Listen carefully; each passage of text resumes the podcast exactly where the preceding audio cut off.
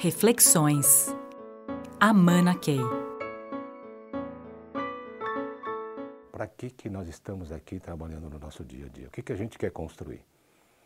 E muitas organizações às vezes ficam de forma reduzida, simplesmente dizendo nosso objetivo é assegurar melhores resultados financeiros, melhor lucro, melhor retorno para o acionista. É muito pouco.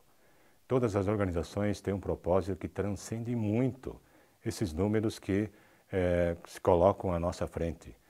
A organização tem um papel em relação ao todo maior.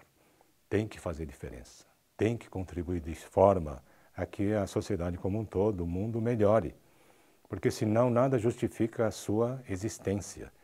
Refletir sobre isso é fundamental para assegurar a energia correta na organização como um todo.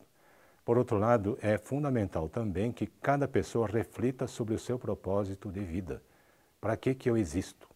E por que, que eu estou trabalhando aqui? E é, é exatamente nessa organização que eu tenho condições de contribuir da melhor forma possível. Qual é o meu propósito pessoal? E existe compatibilidade disso com o que eu faço aqui ou posso fazer nesta organização?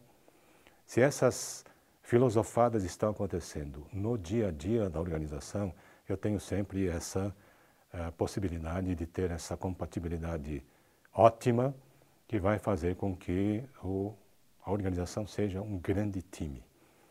Mas para que haja um grande time, é fundamental que eu é, não, só, não fique pensando só naquilo que é bom para mim.